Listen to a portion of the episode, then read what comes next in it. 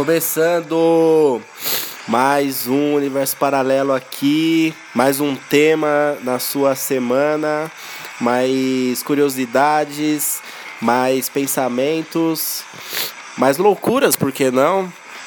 Mais gripe também para vocês, ainda bem que não passa vírus pelos fones de ouvidos por enquanto.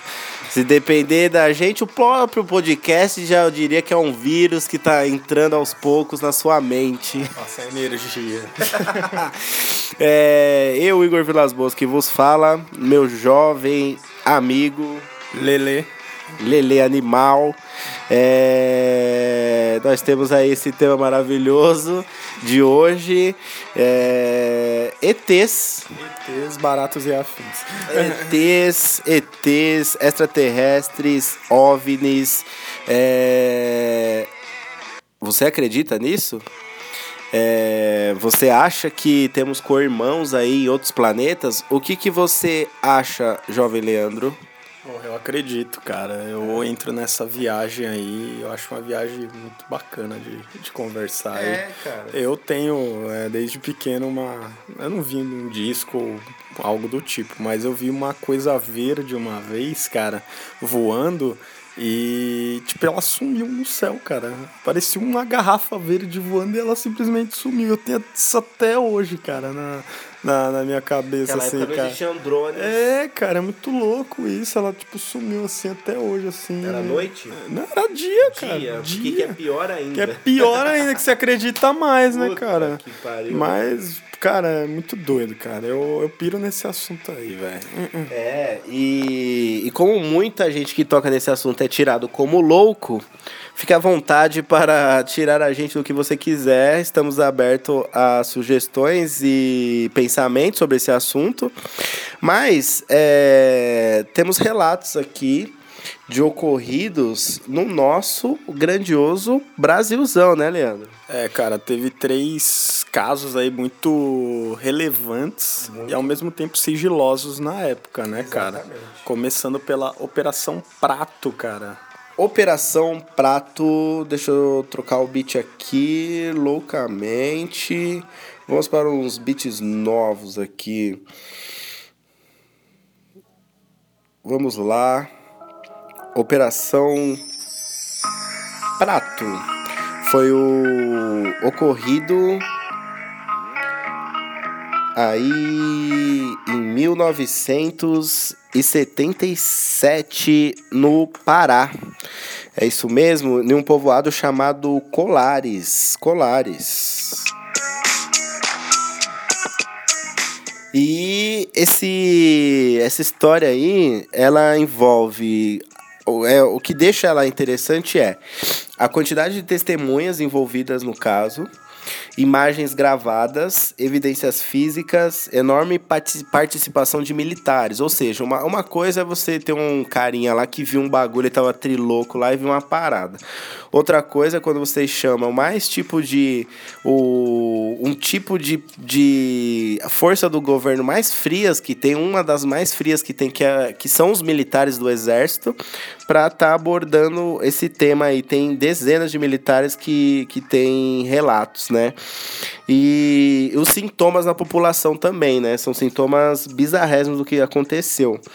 É, esse segredo ficou guardado por décadas na mão dos militares, até virar um documentário na, na History, certo?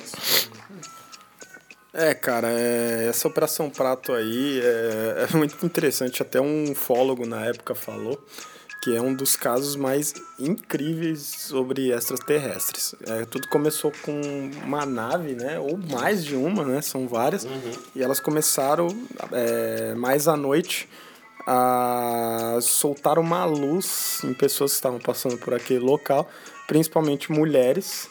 E ela meio que sugava o sangue, essa luzinha, bem, eles miravam bem no seio dela, essas naves. E, cara, a maioria dessas mulheres morreram, cara. E elas, às vezes, ficavam não sei quantas horas sem poder se levantar. Os sintomas bizarros, assim, cara. Sinistro, sinistro. É, um, parte dos relatos aí informam que era essas naves, como o Leandro falou, né? É, soltavam um laser na direção das pessoas, homens e mulheres, mas a maioria mulheres, como se eles estivessem tentando absorver algum entendimento sobre a geração da vida humana, alguma coisa nesse sentido, e o laser apontava para o coração. E as vítimas, é, elas relataram que elas sentiu a energia vital delas indo embora por, por esse laser. E quando elas estavam prestes a morrer, sem energia nenhuma mais, e simplesmente o laser cessava, a nave ia embora, e essas pessoas ficavam até 10 horas em estado de paralisia, sem forças para sair do lugar. E o que chama atenção é o número de, de vítimas, né? Começou com duas, quatro aí, foi para 20 e pouco, meu irmão. Até chegar a dezenas de pessoas na, na população, né? Um, um bagulho meio louco. Esse fenômeno ele ficou conhecido até como chupa-chupa, devido a essa relação de estar tá sendo extraído o sangue das vítimas é, dessas naves, né? Ah, essa cidade, esse povoado de Colares, vivia da pesca principalmente e tinham cerca de 4 mil habitantes na época. Depois que esses ataques começaram a surgir, é, metade da população foi embora apavorada e ficaram só 2 mil mil habitantes. E devido a essa movimentação, o prefeito da cidade na época abriu um ofício exigindo que o governo federal encaminhasse tropas militares para estar tá investigando o ocorrido, né? É, cara, foi alguns militares para lá. Até teve um que. É... Teve dois interessantes, cara. Foi, foi a médica, né, que recebia Isso. essas pessoas, que eles relatavam. É, todos tinham o mesmo sintoma praticamente. E um desses militares, cara, ele, igual você falou, foi para lá tal. E quando tava tendo uma investigação maior no caso e tal, ia mostrar alguma coisa, alguma gravação, os superiores deles chegaram para ele e falaram: Cara, aborta a missão aí, chega, vaza, ninguém sabe o porquê. E até hoje é muito sigiloso essa história aí, cara. É, é essa médica, a Willa. Olha, esse nome é sinistro. Wilaide Cecim, deve ser o nome dessa criatura. É, lá da, lá no, na, na, no pequeno povoado de Colares, ela começou a receber os pacientes da cidade e de regiões próximas. Então, além do povoado de Colares, é, outras pessoas estavam indo com, com esse mesmo sintoma. É, marcas pelo corpo, principalmente do lado esquerdo, próximo ao peito, e que pareciam queimaduras, né? Pareciam como se o laser estivesse queimando mesmo. Todas tinham o mesmo sintoma, relatavam as mesmas coisas. Então, ela é uma das principais testemunhas do ocorrido aí. Ok, é, esse esse, esse militar, o capitão o Irangê Holanda, o Irangê Holanda foi o capitão, ele ficou responsável por essas investigações. É, a equipe dele mesmo naquela época já tinha câmeras é, de vídeo e, e começaram a gravar as movimentações. Em uma certa noite, ele relatou o seguinte. É, que ele estava adentrando numa mata lá, ele e dezenas de militares que estavam fazendo a segurança da região e avistaram uma nave maior, é, meio que em formato de bola de futebol americano, assim, meio, meio de comprido, e dessa nave saíram várias navezinhas, e essas navezinhas que efetuavam os ataques. É, esses relatos em vídeo são sigilosos, ficaram com o exército, e os superiores desse capitão provavelmente têm essas imagens arquivadas, o governo do brasileiro, por mais fraco que seja, deve ter aí algum, algum, algum departamento que tem, que tem esse controle. E o mais foda foi que quando ele conseguiu a imagem, conseguiu ver com os próprios olhos e começou a espalhar para a mídia, porque quando ele voltou da operação, ele foi dar uma entrevista, é, os, os, os, os, chefes deles, né, os, os comandantes, simplesmente falaram, ó, oh, meu irmão, já temos o suficiente, o bagulho tá louco, aborta essa missão aí e, e acaba com isso. E aí o que aconteceu? É, o capitão se matou. se matou, simplesmente se matou, Leandro. O que, que você acha? Olha, cara, que negócio louco, né? E é. Pô, imagina essas imagens, hein, cara? Fotos e os caralho.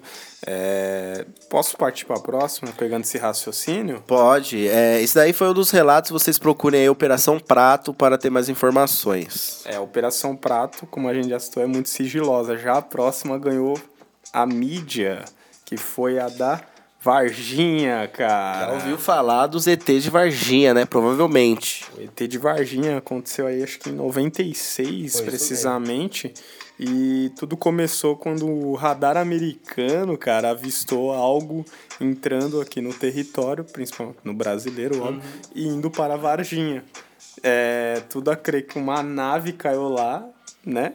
Caiu, literalmente. Caiu, literalmente. Essa nave ela não estava fazendo operações aqui, ela deu uma pane no sistema, alguém a desconfigurou e ela caiu literalmente em terra aqui.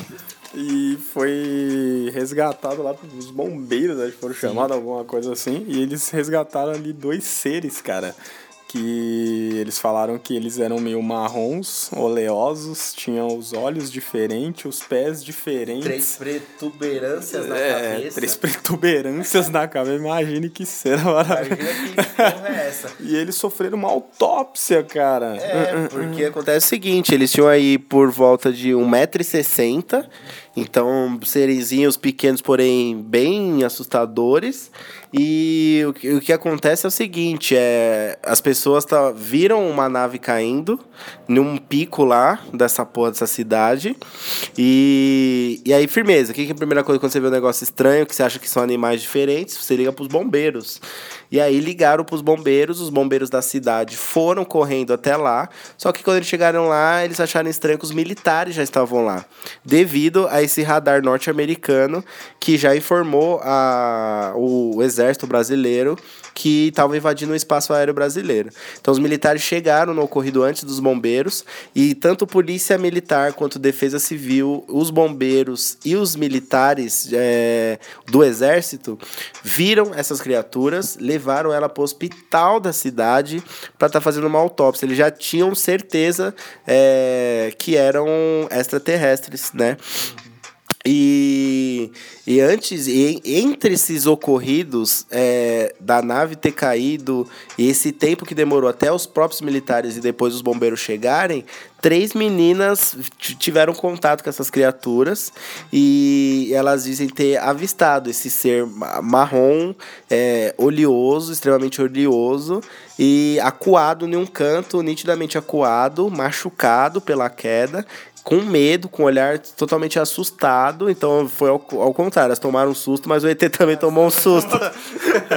é, uma relatou pra mãe que ele parecia o diabo, é. né? O capetinha. E a, é muito doido isso, cara, que na época os militares, major, no caso lá da cidade, ele inventou, porra, várias desculpas, cara. Eles falaram que, tipo, os dois alienígenas lá que foram pegos, era um casal de anão, cara, que foi foi pego, tipo, num acidente. E esse ET aí, que as meninas que já deram várias, várias entrevistas, várias elas são muito famosas lá. Sim. Ela. Ele falou que tinha um anão na cidade, cara, que tinha retardo mental e que no dia em questão choveu e ele ficou com a pele oleosa, cara. Não, é. Quem deu essa merda desse relato aí, tentando desviar o foco, foi o Major Causa. Que quis causar mesmo com essa declaração, né? Essa declaração imbecil. Ele deu isso aí por quê? Porque qualquer coisa que seja nesse naipe é, de, outra, de outro planeta é, fica na mão do exército e do governo, não só no nosso, o próprio Estados Unidos já interfere na hora e tenta, e tenta tomar controle da situação. Então, obviamente, tem entrevista, vocês procurem Major Causa, ET de Varginha, tem a entrevista dele falando. E tipo assim, você vê na entrevista, no vídeo no YouTube, que ele, ele tá meio quase debochando, né? Ele, ele simplesmente ele, ele tá inventou qualquer história. Ele é aquele cara que não acredita. É, ele é um cara, é, ele inventou qualquer história absurda para desviar esse foco totalmente é, desse caso, inventou essa história nada a ver. E o ET de Varginha é um dos mais comentados, virou piada no Brasil, mas aconteceu de fato. É, cara, não só do, dos ETs resgatados, mas é, outros relatos falam que teve um. Um, parece um animal desconhecido tal, e era um ET também. Uhum. Então, é várias coisas, vários relatos. Mas foi o que. Foi, acho que o primeiro que ganhou a mídia, né? Foi. Foi que Fantástico falou sobre. E até hoje a cidade de Varginha é um ponto turístico, é um né, cara? É totalmente MIB a cidade, Sim. cara. É muito legal, cara. Tem ET, tem nave pra todo lado, tem as imagens desse. Eu vi uma matéria, cara, é muito engraçado a cidade como ficou. É cara. foda. E eu vou tentar os links, é, eu tenho todos esses links, todos os, os vídeos, todas essas entrevistas.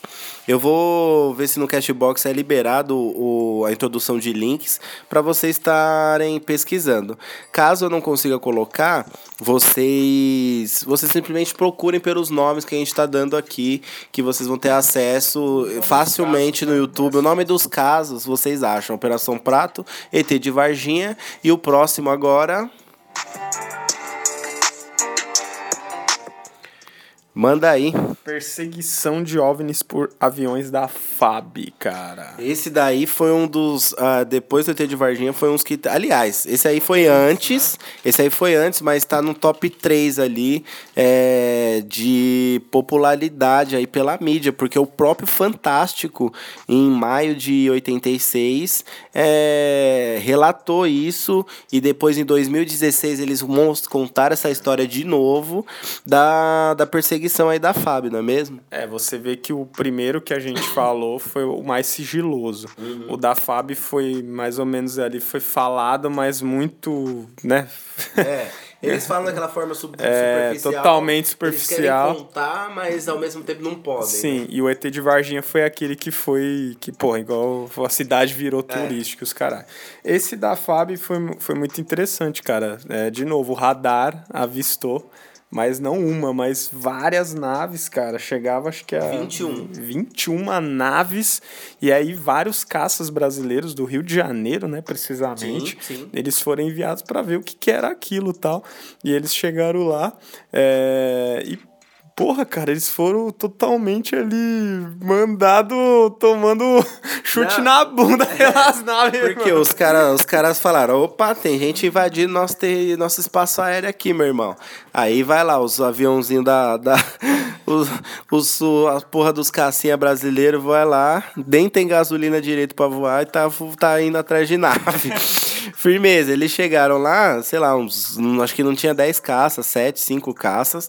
Foram lá achando que ia arrasar, cheio dos mísseis. Chegaram lá, eram 21 naves, 21, 21 OVNIs que é, se locomoviam. 150 vezes mais, cara, que os caças. 150 véio. vezes mais que os caças. E tipo assim, a, o caça ele tem um motor, ele tem uma. Ele tem, tem um nome específico para aquele motor ali, que é uma impulsão que é gerada. Então é descarregada uma energia e faz com essa força faz com que a nave voa. E a nave voa numa reta, ela não faz é, movimentos extravagantes, por mais que o cara faça lá no, no, no controle dele.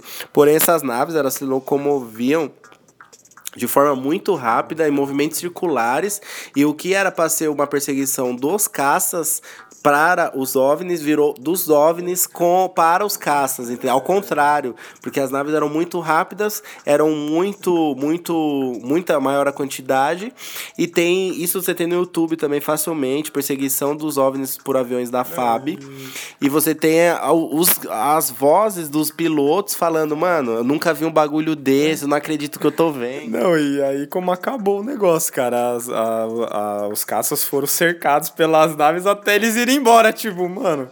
Não tem pra onde ir, vamos embora. Falou, negada, vocês querem fazer o quê? A gente veio dar uma curtida aqui no seu território, entendeu? Vamos pra Arraial do Cabo, dar uma mergulhadinha nas águas paradisíacas. E vocês vazem daqui, a gente vai explodir vocês, mano. É, cara, vai embora, deixa a gente quietinho aqui. A gente veio de outra galáxia. Um rolê aqui, pô. A gente veio do universo paralelo, é, cara. Você tá de Você tá de brincadeira, meu irmão. E aí, o que aconteceu? É, o ministro da Aeronáutica Aeronáutica na época, Brigadeiro Moreira Lima, que deu essa entrevista, uma entrevista coletiva, é, explicando o fato. Então, isso também o, o Fantástico relatou na época, relatou em 2016. Você tem imagens no YouTube e entrevistas. A entrevista do próprio Brigadeiro Moreira Lima é, explicando o que aconteceu lá.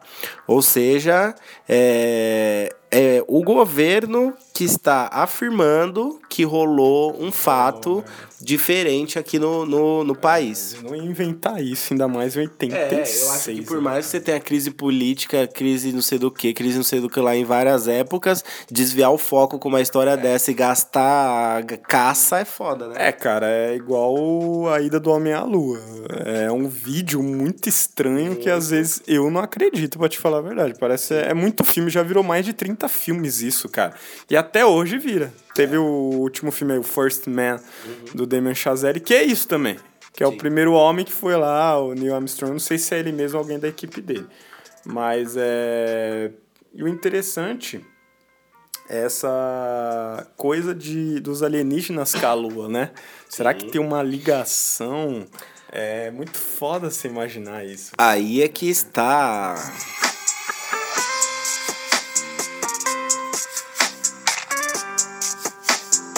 Aí é que está, meu jovem Lelele. Você chegou num ponto da possível relação dos ETs com a Lua. Você já parou para pensar nisso? Que é, a Lua, ela sempre despertou muita curiosidade no ser humano, certo? Desde que em 1969 o primeiro homem foi lá com a, com a Apollo, né? Com a operação aí da Apollo. Essa, esse videozinho que nem o Leandro falou do homem pisando na lua já é estranho por si só, tá? É, mas, mas é bem, bem nada a ver. mas vamos do ponto que eles realmente pisaram na lua. Então, existem uns relatos que quando a nave deles chegaram na lua, a nave porcaria deles lá soltou um pedaço dela que caiu sobre o solo lunar. É, quando, eu, quando caiu esse pedaço, é, eles falaram que a lua vibrou por 30 minutos, como se fosse um sino metálico, com um pedaço de metal que bateu no solo. É, existem relatos também que a Lua ela tem uma, uma gravidade muito foda, né? Que é diferente aqui do Brasil, ou do planeta Terra. E o que acontece? Por ela ter essa gravidade, ela atrai muitos corpos, né? Meteoros, é, até outros, outros, outros astros, outros é, corpos aquela, celestes. Aquela, é, lixo espacial eles lixo chamam. espacial, essas coisas, ela traz outras coisas pro, pro solo dela. E a partir do momento que ela atrai, é, você imagina um meteoro gigante batendo na Lua, ele ia deixar uma cratera diferenciada, um puta buracão, né? E, e não, velho, com tantos corpos de tantos tamanhos, pesos e velocidades, a Lua ela tem crateras do mesmo tamanho, com a mesma profundidade. E dentro dessas crateras tem, tem é, como se fossem objetos pontiagudos, é, como se fossem pequenos obeliscos, assim, como se fossem cristais saindo dessas crateras. É, isso são os estudos que estão dizendo. Beleza, é. Ok, a, o pedaço de nave caiu lá e a lua vibrou por 30 minutos na primeira ida do homem à lua. Aí eles ficaram curiosos, porque é o seguinte: a, a expedição, a viagem, estava sendo transmitida para o mundo todo o primeiro passo do homem na lua. Então todo mundo viu aquilo e principalmente a NASA. Falou: que porra é essa? Uhum. E aí o que eles fizeram? Homens curiosos que são pegaram outro pedaço de alguma outra parada lá e tacaram de propósito ah, na Lua. E dizem, há relatos que a Lua vibrou por três horas seguidas sem parar. Sem parar. É, é uma coisa que não foi sentida aqui. Sim. Mas assim, falaram que eles ficaram tão alarmados com o que poderia acontecer que às vezes a gente até fala assim, né? É Porra, assim, em 69 eles foram, já vai fazer 50 anos esse ano essa porra, porque nunca mais ninguém foi. Ainda bem, né, cara? Pode ser que o que eles viram, porque ficou muito sigiloso essa é, depois do que eles tacaram, que ficou três horas, pode ser que é, deu uma atenção maior ao que poderia acontecer se mexer nisso. Sim. Igual a gente já citou em outros podcasts da China, querer fazer, o Japão querer criar uma escada escarlate para uhum. chegar lá. Cara, é, é ideia, é ideia de jirico, De jirico, cara. Vocês estão querendo mexer em uma coisa que influencia totalmente a vida na Terra. Exatamente, cara. Sem a Lua, ela que controla, vamos dizer, as marés, é, as estações do ano e tal. Então, ela é um magnetismo para a Terra super importante, cara. E outra coisa é que a Lua, ela só mostra um lado pra gente. Ou seja, ela não gira em torno do próprio eixo, como os outros planetas e, outros, e outras paradas que tem redondas por aí. Elas não giram em torno dela, ela não gira em torno dela mesma. A Terra gira em torno do próprio eixo. A Lua, ela fica parada e ela faz a movimentação em volta da Terra. Ela não gira entre elas sozinha. Ou seja, a gente só vê um lado da Lua. A expedição da China mandou uma navezinha lá para explorar esse outro lado agora.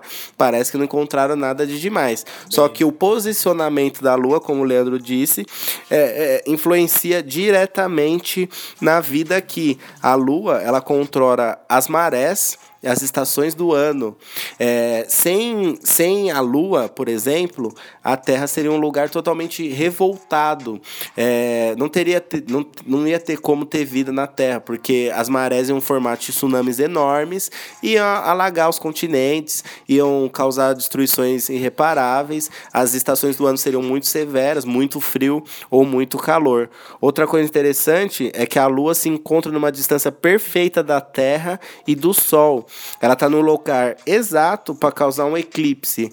O que será que acontece enquanto a gente não tem a luz do Sol ou ao, ao contrário, é, enquanto a gente não está vendo o outro lado da Lua que está sendo coberto ali pra gente, o que será que acontece? Por que será que isso acontece? Essa rotatividade que é tão comum pra gente, e se um dia dar um piripague, cara? o que, que ia acontecer, meu irmão?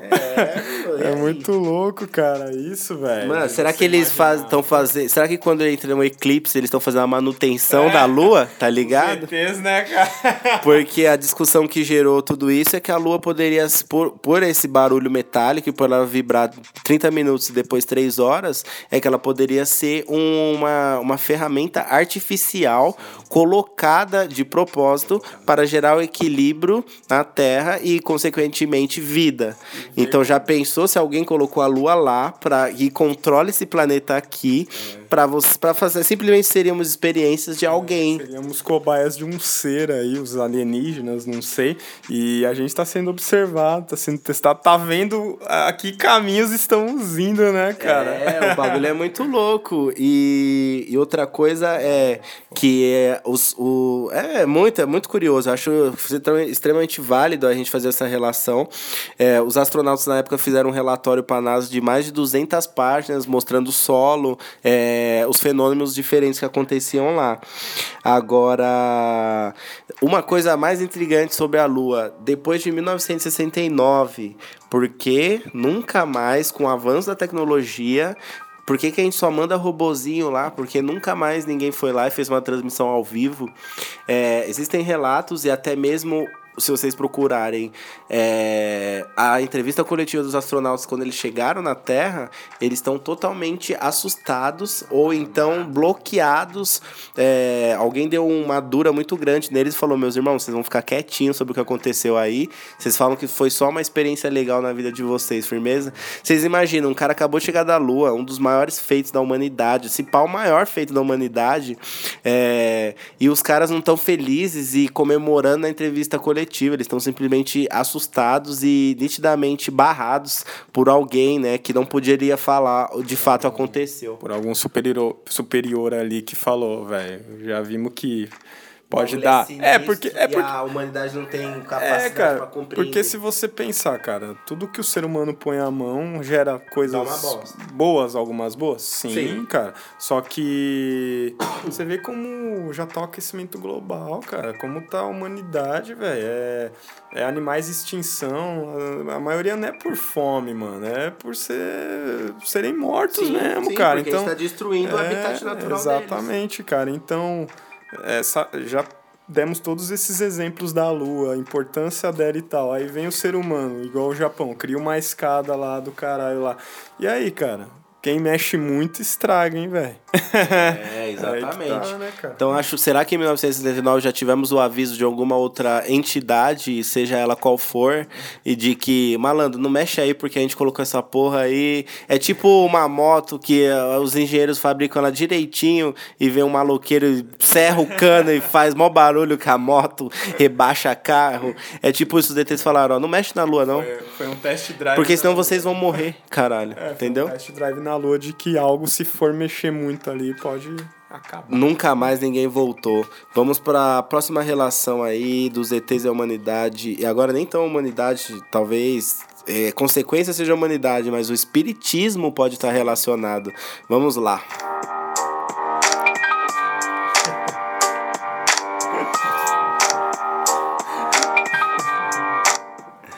Manda aí, Jovem Leandro. Aliás, é, tenho um certo respeito pelo Chico Xavier, Sim. claro, eu acho. Ele foi o maior espírita.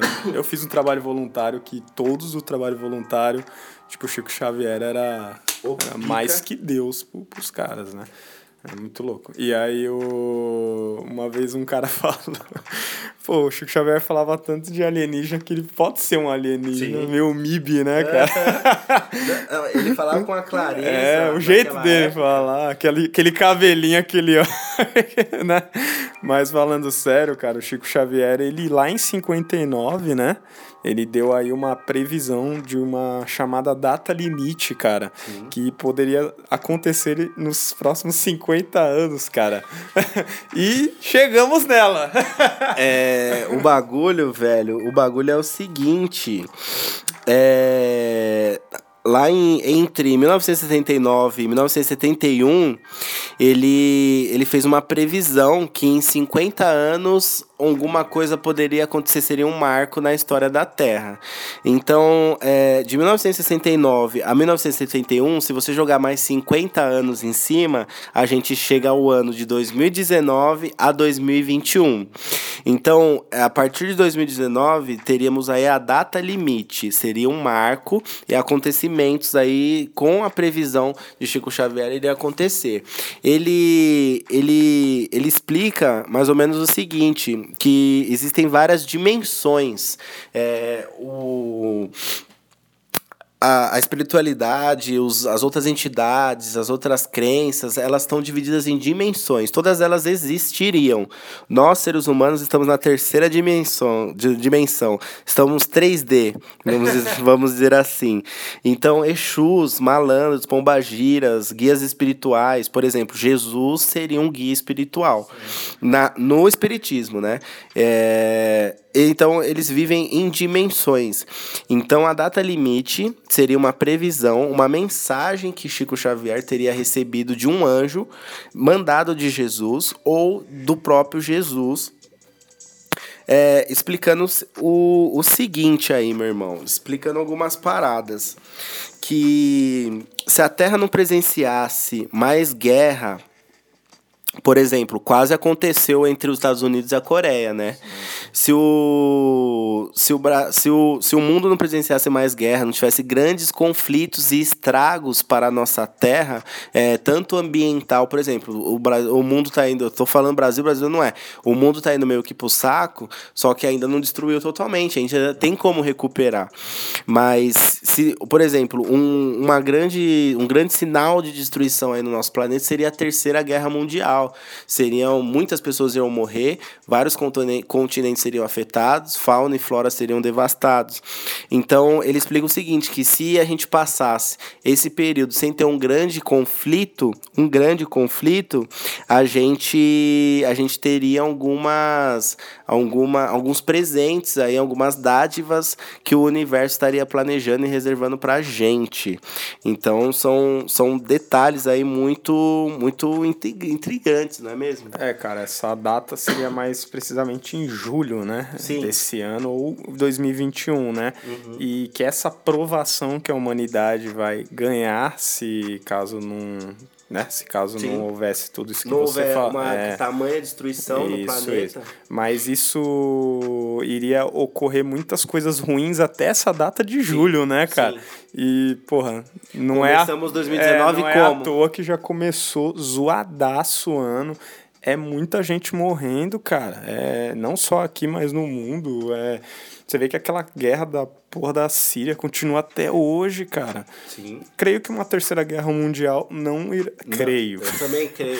Mas... Ah, é, o, do jeito que anda aí, Pô, os Estados Unidos tá louco no petróleo aqui da Venezuela aqui, a Rússia tá metida no meio, então... E esses, e esses governantes hoje são totalmente... Birutos. Biruleibs, cara. Você pega o Trump, o... Bolsonaro. O próprio Bolsonaro do, da Coreia do o Norte. da Coreia, o russo o nome dele. Lá o também. russo louco. Você vê que é, são tropas, cara, os exércitos desses países é cada vez mais armas, é caças, tanques, é um armamento pesadaço para alguma coisa, né, cara? Não é à toa que os caras investem tanto nisso, né? E, e, teve, um, e teve uma grande sacada aí, uma grande pegada aí. Quando o Chico Xavier recebeu essa notícia, ele foi jantar com dois amigos dele, Marlene Nobre e Geraldo Lemes Neto. E ele contou a respeito dessa mensagem. É, esses três, nesses três, esses três nessa reunião resolveram então é, fazer um livro, como o Chico Xavier escreveu muitos livros, né, de espiritismo, ele resolveu escrever um livro para meio que alertar a humanidade sobre isso. E esse livro virou filme que se chama Data Limite, segundo Chico Xavier. Então vocês podem procurar esse filme e esse filme meio que explica é, mais ou menos o que está acontecendo. Então, é, o filme ele retrata mais ou menos o seguinte: nós humanos teríamos uma evolução espiritual, entenderíamos o nosso real sentido, nós tornando, nos tornando mais reflexivos sobre nossa relação com o planeta e com o próximo. Estaríamos passando por um processo de desenvolvimento até conseguir entendimento e clareza o suficiente para o descobrimento da nossa realidade, dos nossos reais propósitos, uma expansão da consciência para entendermos o próximo passo que aconteceria em 2019. É, e aí o que acontece? É, caso não ocorra as calamidades aí no planeta, se a gente não, não destruir o planeta durante esse ano e não e não julho. até julho e não ocorrer guerras e, de, e grandes destruições, as vidas vão se perdendo, pessoas morrem todo dia, mas é, ainda não é um conflito em que todas as nações estão participando da mesma história, como aconteceria numa guerra. Hoje, que o Bolsonaro tivesse uma guerra, o Brasil entraria em alguma treta que ele não seria capaz, mas entraria. E é um país mais calmo e mais fraco de armamento que tem. Então, o que acontece? Todas as nações seriam envolvidas numa terceira guerra mundial em pleno 2019. Então, caso isso não acontecesse, nós alcançaríamos a solução para todos os problemas de ordem social, pobreza e fome. Acabaria a desigualdade social na data limite a partir de 2019. Teríamos a cura de todas as doenças no corpo físico pela manipulação genética, AIDS, câncer, etc.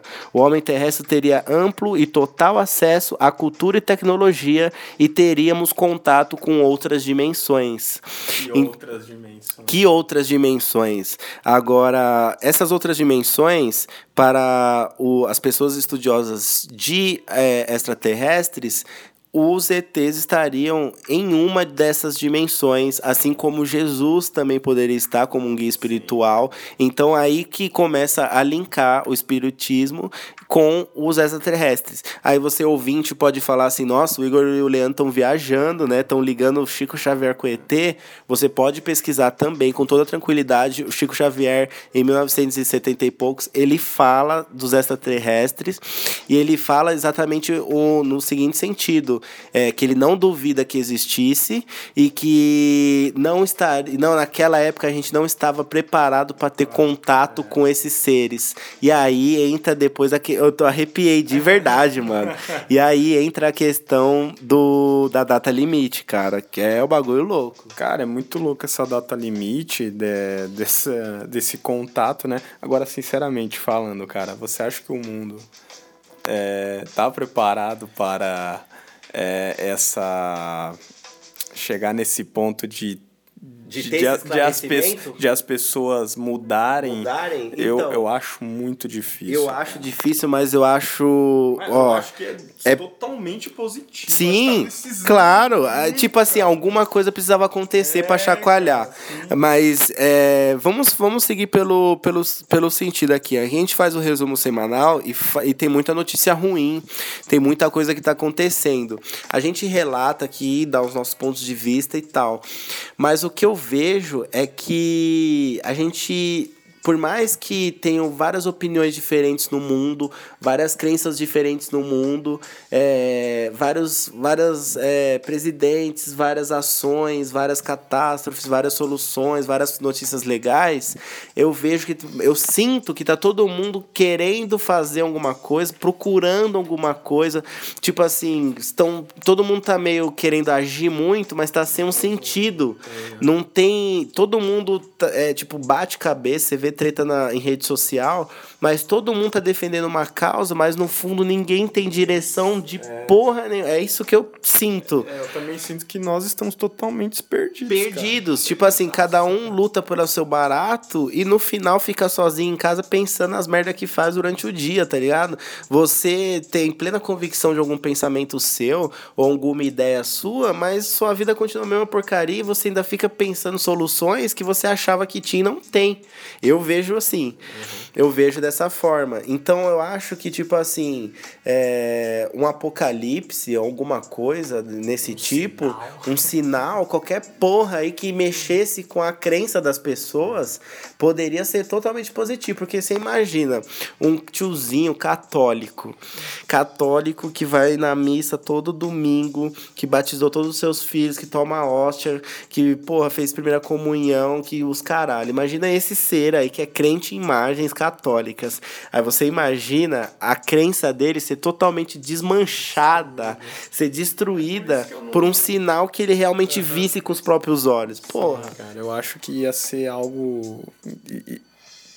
Estamos precisando muito disso. Então, todo tá precisando mundo alguma coisa tá acontecer, precisando alguma tipo coisa- assim, eu é, de cor, desculpa, Leandro, eu não eu não acreditando em religião, mas esse fato deixa a gente meio que esperançoso, né? É, e tipo assim, até eu que não acredito, porra, mudaria minha conce- concepção se alguma coisa acontecesse, velho. É, tá, cara, eu também torço para que algo acontecesse, porque nós estamos perdidaços, cara. E do jeito que tá indo, não é só tá aquecimento global, mas é todo mundo se matando, é acabando com, com, com raças, é cada vez as pessoas, principalmente aqui no Brasil, também muito estressadas e descontando em tudo. Então acho que tinha que vir uma luz no fim do túnel de falar, gente. Vamos, vamos pro mesmo caminho, Vamos, cara. é exatamente você entendeu? isso. Vamos pro mesmo caminho, não vamos ficar assim, não, cara. Vamos, vamos pro mesmo caminho. Mas esse sinal que tá faltando, cara, sabe? É... Você E é como seria esse sinal? Como Esse que é o complicado, você entendeu? É, mas aí você pensa comigo, aqui a gente citou aqui no, na parada que, por exemplo, teríamos a cura de todas as doenças do corpo físico pela manipulação genética. Em um podcast anterior, a gente falou de bebês é, ede- sem- ed- editados geneticamente para ser imune ao HIV. Ou seja, o avanço da tecnologia que o Chico Xavier falou lá atrás está sendo usado de alguma forma para para a evolução. Cara, e igual uma pessoa que trabalha com pessoas que, tem, que sofrem de câncer. Aí eu falei pra ela, pô, você que trabalha nesse meio, como, como que é? Tem, tem, não tem cura mesmo? Você já ouviu falar, o médico falar, meu, não tem cura? Ela falou, posso ser sincero com você?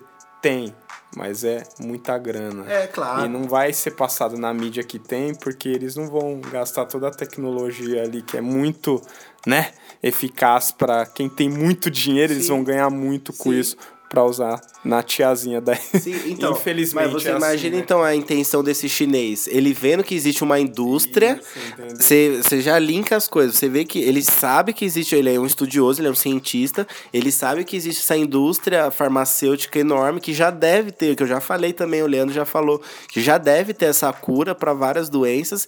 E ele falou, mano, eu vou usar isso daqui como deve ser usado. Eu vou pegar um. be- Beleza, o bebê vai sofrer um pouquinho, vai, vai sofrer, mas pô, tem um bilhão de chinês lá, um bebezinho também, né? Um teste. Pegou o bebê, editou ele geneticamente, esse bebê vai crescer e, tipo assim, os testes são perigosos, como a gente falou na época. Mas é capaz esse bebê não ter mais AIDS. Por quê? Evolução tecnológica usada para o bem sem ganância. O cara queria fazer o nome dele? Queria, mas porra, e a porra do bebê que já existe? Agora vai fazer o quê? Vai. Existe, caralho. Ele não vai pegar AIDS, vai fazer o quê? E às vezes você tá, você tá esperando uma cura aí de um, de um remédio que nunca vai sair. É, é que assim, a gente fala, ah, eu vejo como algo positivo. É positivo? É, é. só que infelizmente esse, é essa forma é, iria custar muito dinheiro. Imagina um cara milionário. Quanto ele ia oferecer pra um, pra um, pra um médico desse pro filho dele nascer sem isso? Foda. É isso que é foda. É isso que é foda. Mas então, é, é exatamente isso. Quem tem muito dinheiro consegue comprar tudo. Mas até onde que essa pessoa com dinheiro e sem crença, assim como eu, uma pessoa sem crença, mas não com dinheiro, mas é, sem crença, até que ponto eu, ou essa pessoa que é totalmente capitalista e fria, até que ponto a gente não poderia ver algo em comum é. e mudar nossas concepções, é, né? O ruim é que tudo que é muito positivo para a sociedade, que seria para todo mundo, fica muito capitalista. Fica muito capitalista. É, aí estraga Mas eu tudo, ainda cara. acho, então, aí a gente volta, um sinal diferenciado vindo de outra civilização, de outra mente, tá precisando. E é, eu acho que só uma coisa super sobrenatural a esse ponto que mexeria com a, com a mente de todo mundo nessa terra. E um lugar que pode dar esse sinal pra gente, cara, é. que tá muito longe daqui do Brasil, é no Egito.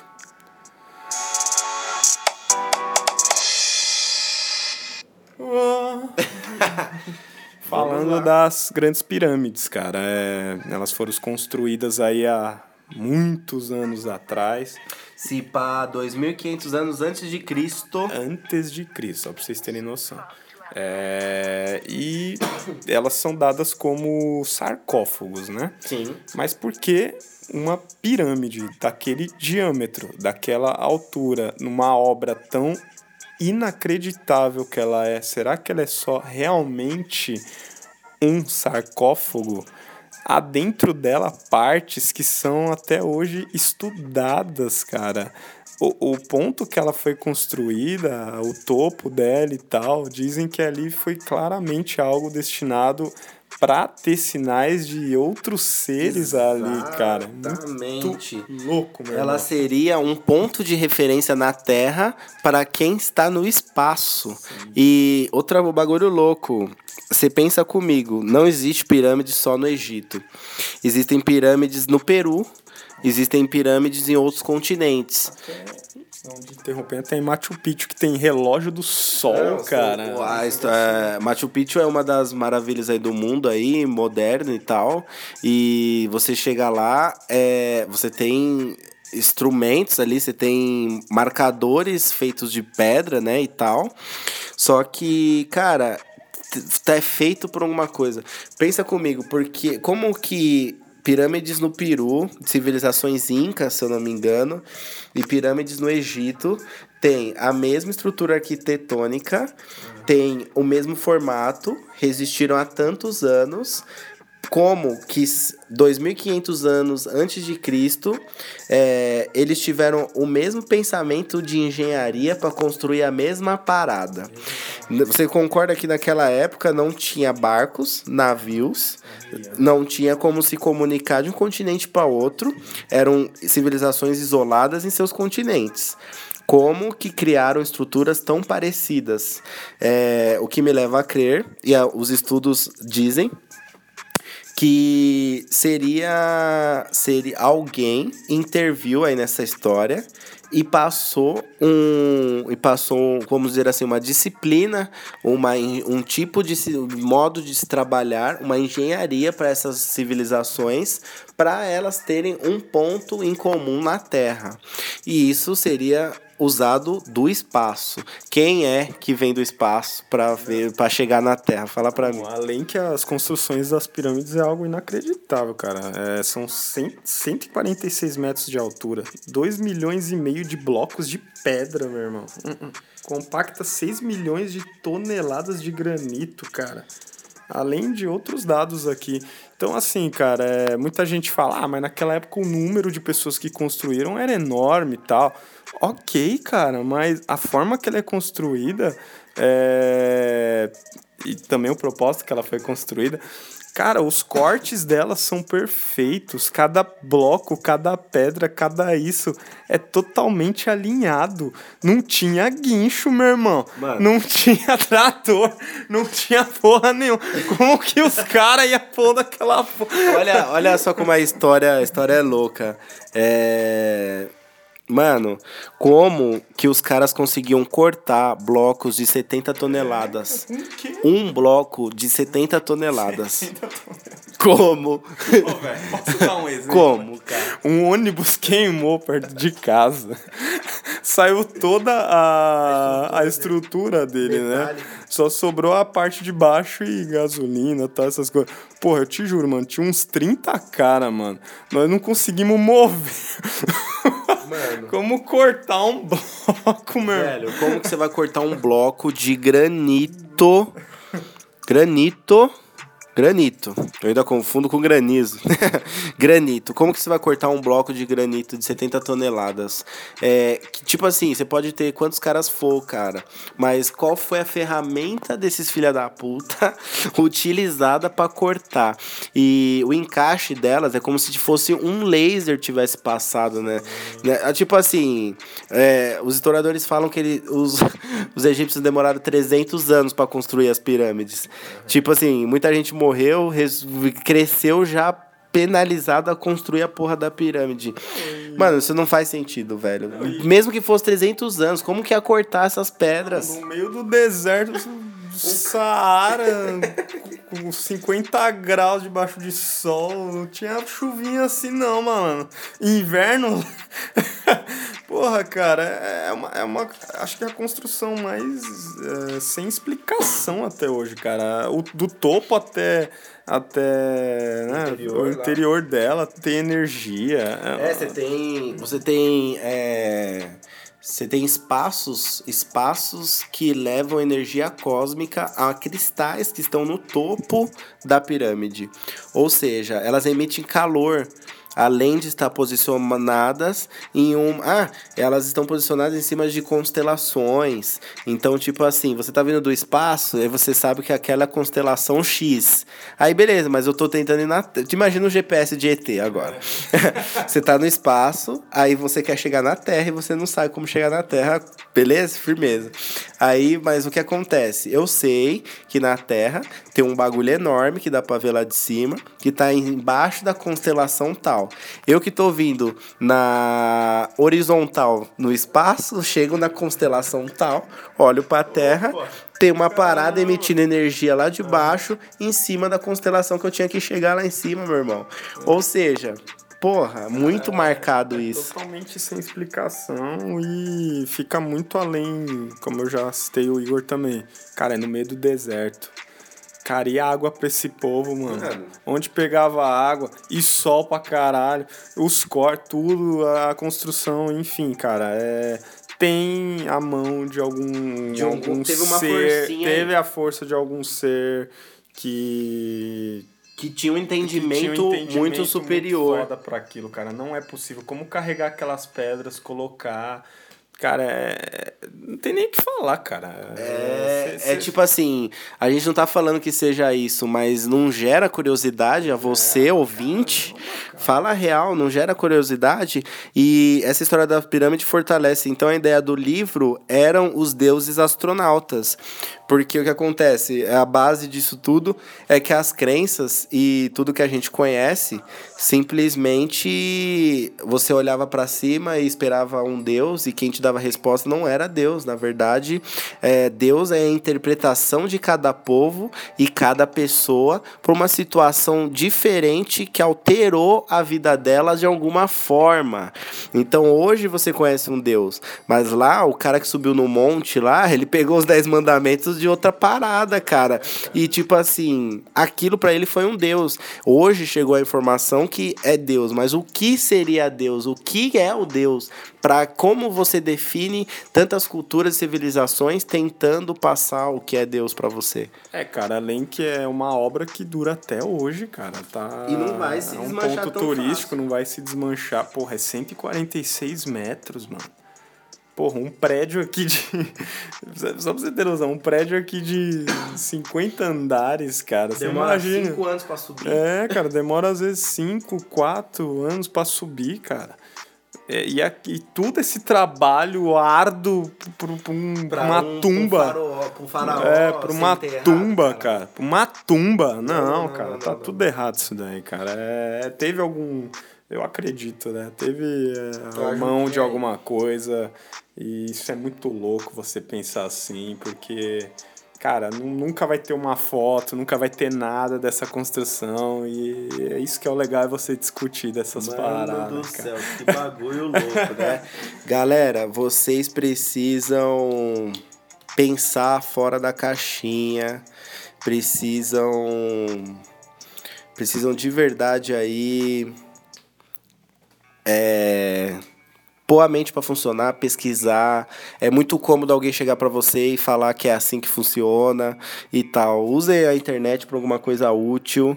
É, a gente trouxe aqui um pouco das curiosidades relacionando assuntos que tem a ver totalmente, que nem eu falei. Vou tentar deixar os links, se eu não conseguir, vocês procurem os temas, se informem, que no mínimo, se não for loucura, no mínimo é um assunto muito interessante. Beleza, galera?